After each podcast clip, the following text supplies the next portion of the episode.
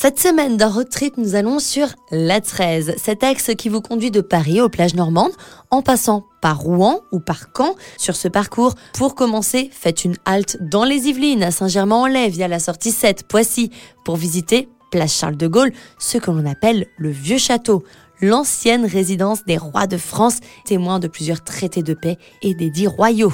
Poursuivez ensuite votre chemin via la 13 en traversant l'Eure et comme la pause doit être régulière nécessaire, n'omettez pas de vous arrêter à Rouen en Seine-Maritime. Ici, on remonte le temps avec Robert le Diable pour découvrir la légende qui se cache derrière ce nom terrifiant et bien visiter le château fort qui porte le même nom. Vous remonterez le temps jusqu'au duc de Normandie, Robert le Diable, n'étant que l'un des ancêtres de Guillaume le Conquérant. Et comme les choses sont bien faites, je vous invite dans la cité de ce dernier, dans le Calvados, cette fois-ci tout au bout de l'autoroute A13 à Caen. Ici, tout rappelle l'histoire du 7e duc de Normandie et de sa femme Mathilde, reine d'Angleterre et duchesse de Normandie. En effet, c'est au XIe siècle que furent bâties l'abbaye des hommes, consacrée à Guillaume le Normand, et l'abbaye des femmes, celle de la reine Mathilde. Ils sont respectivement enterrés au cœur de ces dernières.